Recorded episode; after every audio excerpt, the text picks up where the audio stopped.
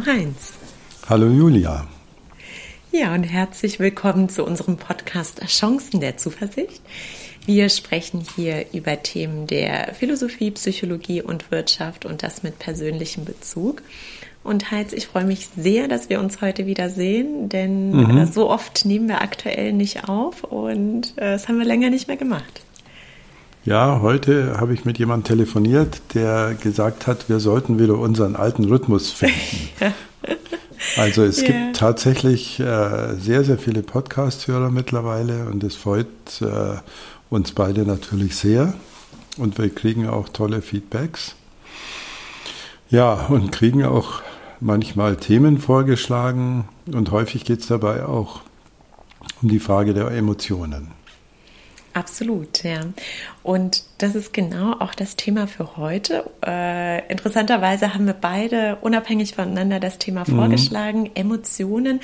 Und ich kam eher von der Richtung ähm, Emotionen im Job oder Emotionen im Leben. Ich habe dir das vorhin schon äh, einmal erzählt, was mich sozusagen äh, dazu gebracht hat, äh, darüber zu sprechen, ist, dass ich bei Kindern beobachte, dass eine sehr wichtige Fähigkeit von Kindern ist, die sie lernen, mit Emotionen umzugehen, ja, Emotionen mhm. zu regulieren. Und das begleitet uns eigentlich so ein Leben lang. Also später, wenn wir, wenn wir im Job sind, haben wir ja auch gewisse Emotionen. Und wie viele Emotionen lassen wir zu? Wie viele Emotionen äh, lassen wir auch unser Gegenüber vielleicht äh, spüren? Und wie gehen wir damit um? Hm? Ja, spannend. Also ich habe ähm, ein Gespräch gehabt, auch im Arbeitsalltag mit jemandem, ich mache es auch anonym, mhm. ähm, und diese Person äh, wurde befördert und mhm. ähm, hat dann von ihrem direkten Vorgesetzten, der ja dann diese Beförderung gerne selbst gehabt hätte, äh, auch eine sehr emotionale ja, eine sehr, sehr emotionale Situation erlebt. Ne? Also ähm, vielleicht geht das auch so in deine Richtung. Und was uns das ja zeigt, ist, dass ähm, ja Emotionen sind da und Emotionen sind auch gut. Ne? Wir können ja auch vielleicht mit schönen Dingen anfangen. Es ist ja schön, dass wir, dass wir Emotionen haben. Ne? Naja, es steckt ja das äh, lateinische Wort motio drin, mhm. also die Bewegung, alles, was uns bewegt. Mhm ist von emotionaler Natur. Also ein Computer mhm. hat keine Motivation oder ChatGPT hat null Motivation, hat auch keine Emotionen, sondern kleistert halt Textstücke zusammen nach bestimmten Algorithmen. Mhm. Aber wir haben die, wir haben schon öfter über Emotionen geredet und beim letzten Mal ist mir ja was Peinliches passiert, dass ich die Grundemotionen nach Eckmann, das ist so unser Papst, emotionaler Papst, nicht äh, aufzählen konnte. Und es war ein Stachel in meinem äh, Psychologenfleisch. Und ähm, deswegen habe ich die jetzt auch mal parat heute. Also mhm. die Grundemotionen. Das waren fünf, sind, wenn ich mich richtig erinnere. Ja, ja, ja, ja, sehr gut. Ja, ja, genau. Ja. Und das sind Ärger, mhm. Angst, Ekel, Trauer und Freude. Also Ärger, Angst, Ekel, Trauer und Freude. Und ich denke, dass im Unternehmenskontext, also wenn wir in diesem Sozialsystem Unternehmen unterwegs sind, ähm, Ärger und Angst eine relativ hohe Rolle spielen. Also wenn man mal sich anschaut, welche Emotionen werden denn überhaupt geäußert. Ekel hoffentlich seltener. Mhm. Trauer natürlich auch, wenn man einen Arbeitsplatz verliert oder ein, ein, Kollege versetzt wird oder noch Schlimmeres. Und ich hoffe natürlich, dass die Emotion der Freude auch ab und zu mal vorkommt. Mhm.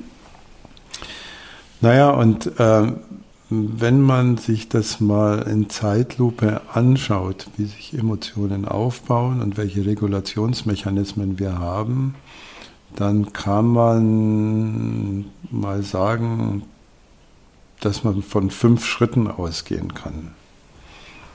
Ähm, und was du sagst, ist ja die Beobachtung, dass zwischen Kindern und Erwachsenen hoffentlich ein Unterschied besteht, was die Emotionsregulation betrifft. Also ein Baby schreit sofort, wenn es Hunger hat oder ihm was wehtut. Und wenn wir ähm, Erwachsene sofort schreien würden, wenn wir Hunger hätten oder uns was wehtut, dann wäre das im sozialen Kontext wahrscheinlich unpassend in vielen Situationen. Mhm. Also ohne Emotionsregulation ist soziales Leben wahrscheinlich undenkbar. Und es gibt ja in der Literatur das Beispiel von dem äh, Minenarbeiter, der beim Befestigen einer Sprengmine, die er mit einem Metallstab in den Felsen gerammt hat, äh, sich dann sein Gehirn rausgeschossen hat. Also eine ziemlich ekelhafte Geschichte. Also der Stahlstab, mit dem er die ähm, Ladung befestigt hat, ist ihm durch das Vorderhirn geschossen und er hat es überlebt und ist wieder gesund geworden. Also was sehr, sehr erstaunlich ist, war aber nachher persönlich, was seine Persönlichkeit betrifft, sehr verändert. Und zwar vor allem im Hinblick auf die Emotionsregulation. Mhm. Also der Präfrontallappen ist dafür offensichtlich zuständig. Da ist dieser Stahlstab durchgeschossen und er war sozial unerträglich. Also weil die Emotionsregulation eben nicht mehr funktioniert hat. Mhm. Wir können ja die fünf Schritte mal. Ja, die fünf also Phasen mal durchgehen. Mhm. Genau, gerne. Was mich auch interessieren würde, also natürlich die fünf Phasen, was mich auch interessieren würde, ist deine Erfahrung aus dem Coaching, denn die Menschen kommen ja wahrscheinlich selten zu dir und sagen, oh, ich würde gerne an meiner Emotionsregulation arbeiten, ja. Äh, sondern es äußert sich ja in anderen Beispielen und äh, ob du uns vielleicht da so ein bisschen erzählen könntest, was äh, du da immer wieder siehst oder vielleicht so gängige, gängige Themen. Und das andere Thema, das ich interessant finde, ähm, zumindest mir geht es oft so, wenn man über Emotionen, äh, Regulation nachdenkt, dann mhm. denke ich im ersten Schritt erstmal an Emotionen runter, äh, runterregeln. Ja, also du bist mhm. jetzt besonders mhm. verärgert, also äh, lernst du Techniken, vielleicht nicht mehr so so ärgerlich äh, zu sein oder das äh, anders äh, zu äußern. Und es gibt ja zum Beispiel auch im Leistungssport immer wieder ja sehr starke Emotionen. Ja, dann sieht man Menschen, die die einen Pokal in der Hand haben und vor Freude äh, weinen mhm. oder genau in die andere Richtung. Also äh, beim Tennis sieht man dann Menschen, die ähm, äh, da den Schläger äh, zertrümmern, wenn sie den mhm. Punkt nicht mhm. gemacht haben. Ich komme jetzt mehr aus dem Reitsport. Da muss man sehr gut mit seinen Emotionen umgehen, weil man kann das natürlich nicht am Pferd auslassen, wenn man sich ärgert. Ja, ja da hat man ein Lebewesen. Das würde mich auch interessieren, das, denn das könnte meiner Meinung nach auch ein großer Motivator sein, mal Emotionen zuzulassen und auch mal mhm. Freude äh, zu spüren und äh, ja, mhm. da in die Richtung genau. auch mal zu überlegen. Genau.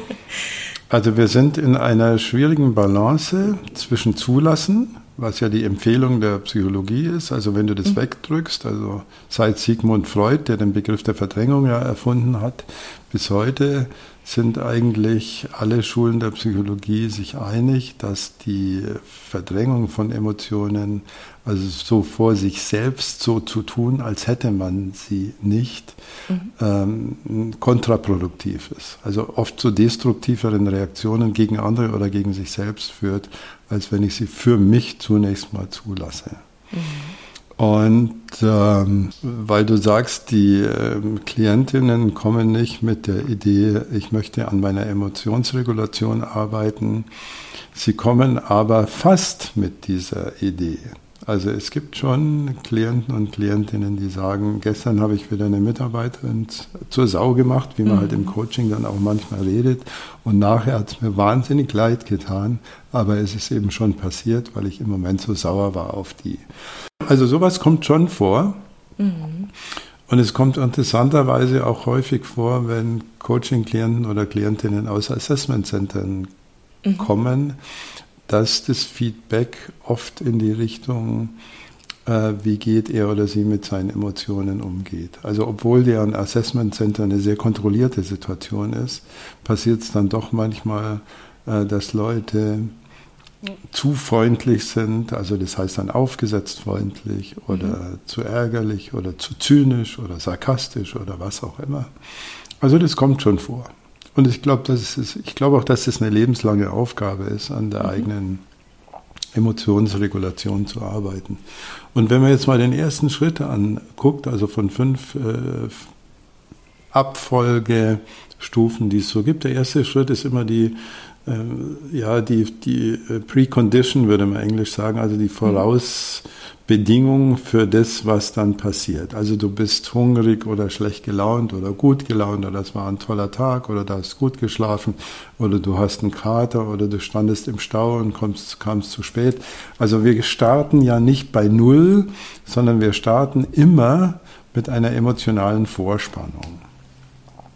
Deswegen ist zum Beispiel auch die Frage wichtig und da geht die Selbstregulation schon los. Wenn ich gerade sehr wütend bin, weil ich mich über was geärgert habe, ähm, dann ist es nicht besonders klug, ein Mitarbeitergespräch zu führen. Mhm. Also bevor ich mich noch in die Situation begebe, kann die Precondition schon dazu führen, dass ich äh, äh, Emotionsregulation betreibe, dadurch, dass ich dann zum Beispiel bestimmte Gespräche nicht führe oder sie dann führe, wenn ich äh, besser drauf bin.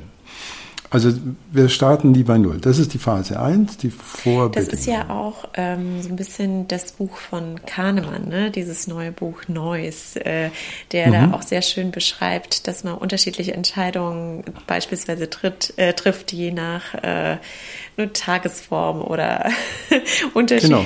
ja. unterschiedlichen äh, Themen. Ja. Mhm. Also Gerichtsurteile unterscheiden sich, mhm. hat er ja herausgefunden, je nachdem, ob sie vor oder nach dem Essen stattfinden und so weiter. Genau. Also diese, ja, genau. diese mhm. Vorausbedingungen mhm. gibt's. Und dann sind, äh, ist dann, also das ist der Schritt, also die Stufe 1 sind die, die Voraussetzungen, unter denen ich jetzt mal in diesen Emotionsprozess starte und es beginnt nicht bei Null. Der zweite äh, Prozess ist dann, dass mich irgendwas triggert. Also es muss einen Auslöser geben in einer sozialen Situation, kann aber auch eine Mail sein, ein Brief, irgendwas äh, oder das Fenster klappert oder was auch immer.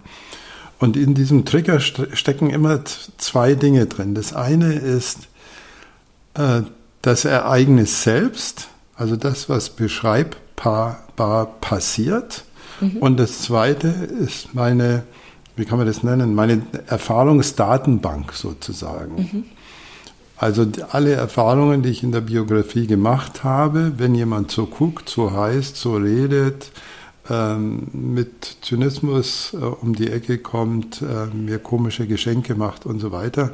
Also diese ganze Erfahrungsdatenbank bewertet den Trigger und das äh, Event mit. Also Event im Schritt 2 kommen das Ereignis, und die Erfahrungsdatenbank zusammen. Und die gemeinsam bilden den Trigger. Also der Trigger ist ja der Auslöser und äh, in der englischen Sprache ist es ja auch der Abzug bei der Waffe. Also da geht es dann los, da macht es dann Klick. Und da sieht man schon, dass es bei verschiedenen, äh, bei verschiedenen Menschen natürlich verschiedene Erfahrungsdaten gibt. Und deswegen reagieren wir auch komplett unterschiedlich auf den gleichen Trigger. Mhm. Also das war der, der Schritt zwei. Ich glaube, das ist noch mhm. gut nachvollziehbar. Und zur Emotionsregulation, das ist ja deine äh, Frage, die sich durch unser Gespräch durchzieht. Es ist sehr gut, sich mal zu überlegen, welche, auf welche Trigger fahre ich denn ab? Mhm. Also was sind denn mhm. meine Feuermelder, sage ich dazu in meinem Coaching. Also wo habe ich meine Empfindlichkeiten? Ja, also das hat sozusagen wieder ähm, viel mit Selbstreflexion und Selbstkenntnis zu tun. Das heißt zu erkennen, was sind denn meine Triggerpunkte, dass man das sozusagen einordnen kann im Alltag, ne? Dass man so, mhm. so ein bisschen eine beobachtende Rolle einnimmt und sagt, oh, jetzt reagiere ich so, weil mhm. äh, ich mich da durch den Punkt äh, gekränkt fühle, beispielsweise. Ne? Mhm. Das könnte genau. jetzt so ein Triggerpunkt sein. Mhm. Und da steckt, wie gesagt, die ganze Bi Biografie drin. Mhm. Also wenn du mhm. äh, als äh, Jugendlicher eine sehr schlechte Erfahrung mit einem Polizisten hattest, mhm. zum Beispiel, aus irgendeinem Grund, dann wirst du das deine Biografie lang mitnehmen. Aber wenn du weißt, dass das dein Triggerpunkt ist, dann kannst du besser damit umgehen. Mhm. Also das Wissen um die eigenen Auslöser ist schon mal der erste Schritt. Und deswegen arbeiten wir im Coaching manchmal minutiös dran. Also was ist denn jetzt da eigentlich genau der Auslöser? Mhm. Und was ist dazu deine Erfahrungsdatenbank sozusagen, um es mal technisch auszudrücken? Ja, ich könnte mir auch vorstellen, dass manche Triggerpunkte ganz unterbewusst sind, ne? dass äh, die gar nicht so offensichtlich mhm. sind. Und ja. ja. Mhm. Also ich mache dir mal ein Beispiel aus dem eigenen Leben. Äh, wenn man in die Schule kommt, dann lernt man ja äh, zum wiederholten Male, dass Kinder unterschiedlich heißen. So. Mhm. Und, und da man, wie in meinem Fall war ich ja vier Jahre mit den gleichen Kids in der Grundschule damals, die damals noch Volksschule hieß. Und dann hast du zu diesen Namen bestimmte Assoziationen. Also wenn heute zu mir jemand sagt, der heißt Reinhard, dann weiß ich genau, wer der Reinhard in meiner Klasse war. So. Mhm. Und zu denen hast du natürlich eine unterschiedliche Beziehung. Und diese Namensvorurteile sind empirisch nachweisbar. Die hängen an den Datenbank-Einträgen, die du in deiner Biografie mit Menschen dieses Namens hast. Zum Beispiel. Und das ist nicht immer bewusst, aber das läuft. So, ähm, dann würde ich mal zum nächsten. Zum ja, nächsten wir sind Schritt jetzt bei Schritt drei, ja. Ja, jetzt kommt Schritt drei, ja, okay. Also dieser Trigger führt dich in einen äh, Status sozusagen. Das ist die Frage, was löst dieser Trigger aus?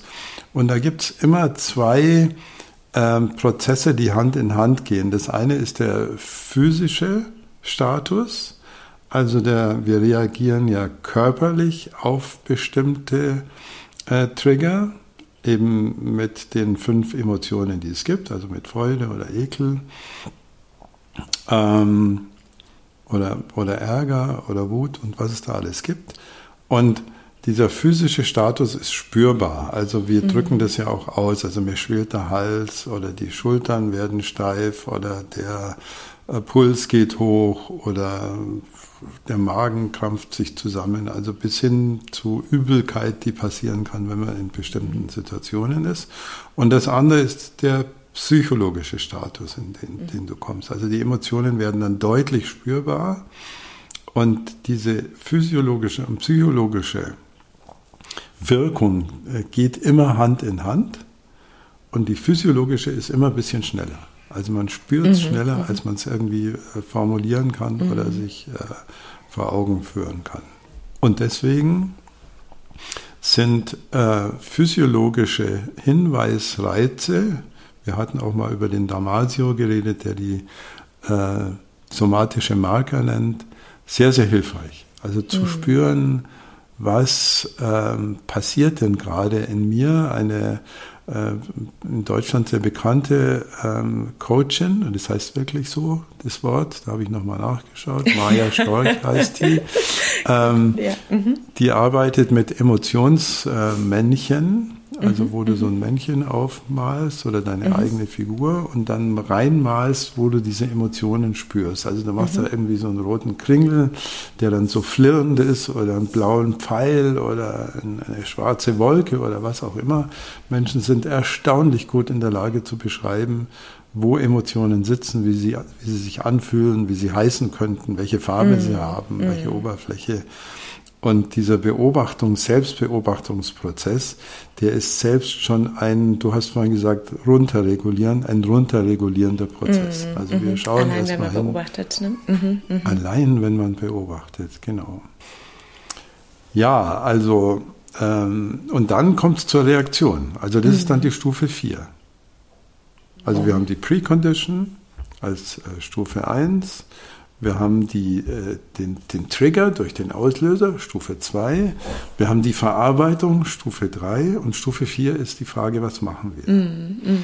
Und bei diesem Machen kann man ganz grob sagen, dass es konstruktive oder destruktive Möglichkeiten gibt. Also destruktive schreien an oder mache nieder.